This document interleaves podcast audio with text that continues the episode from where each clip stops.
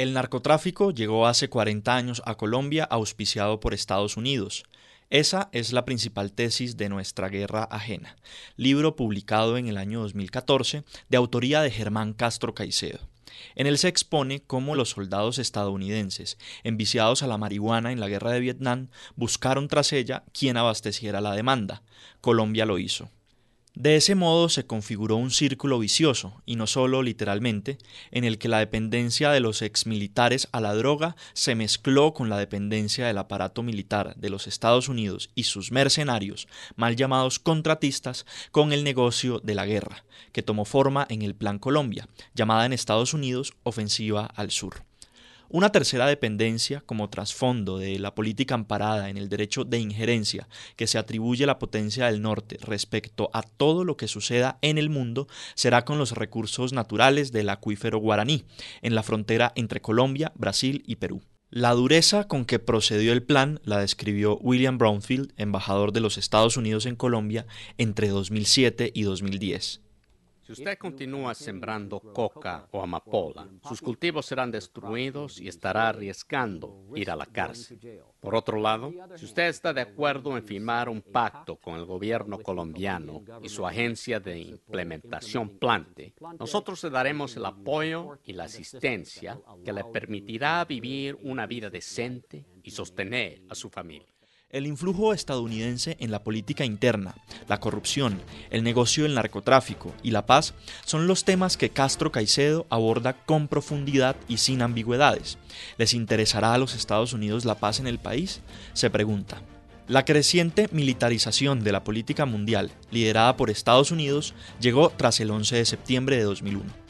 De acuerdo con el libro, tomó cuatro formas, a saber, una estrategia regional en busca del control del agua dulce de regiones como Venezuela y Bolivia, la privatización de los conflictos y la irrupción más agresiva de mercenarios, el papel de Brasil como potencia subregional que enfrenta al unilateralismo norteamericano y la criminalización de los movimientos y protestas sociales. El gobierno de Colombia, apoyado por el gobierno de los Estados Unidos, usa erradicación y fumigación aérea como método para el proceso de destrucción de la droga.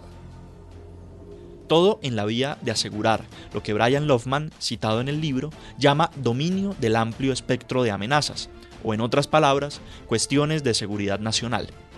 Colombia tuvo que cargar con una guerra ajena, en la medida en que se insertó, de la mano de esta estrategia, en la ofensiva militar y política de los Estados Unidos. En América Latina, con la permisividad ante la instalación de bases militares y de tránsito por el territorio nacional, se concretó esta inserción.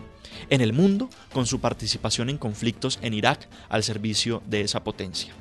A cambio, se ha vendido la idea de reciprocidad errónea o mentirosa, según la cual la asistencia militar de Washington debe ser correspondida.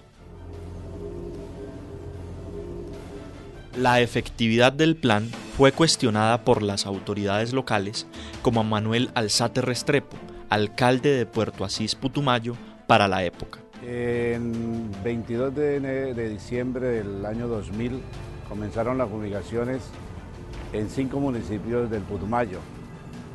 Según los datos que nos dio el gobierno nacional y de manera especial también para los Estados Unidos, en ese mes y medio de fumigaciones se fumigaron 30.000 hectáreas.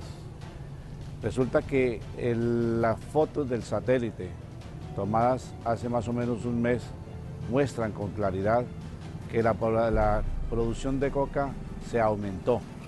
La economía de ese municipio llegó a depender en un 80% del cultivo de coca. En esta guerra, lo que llaman en Colombia ayuda de Washington es menos del 11% del costo total de la contienda, la mayoría invertida en el pago de herbicidas y mercenarios estadounidenses a través de compañías estadounidenses. Se lee en el libro Imprescindible de Castro Caicedo. Reseña de Amaury Núñez.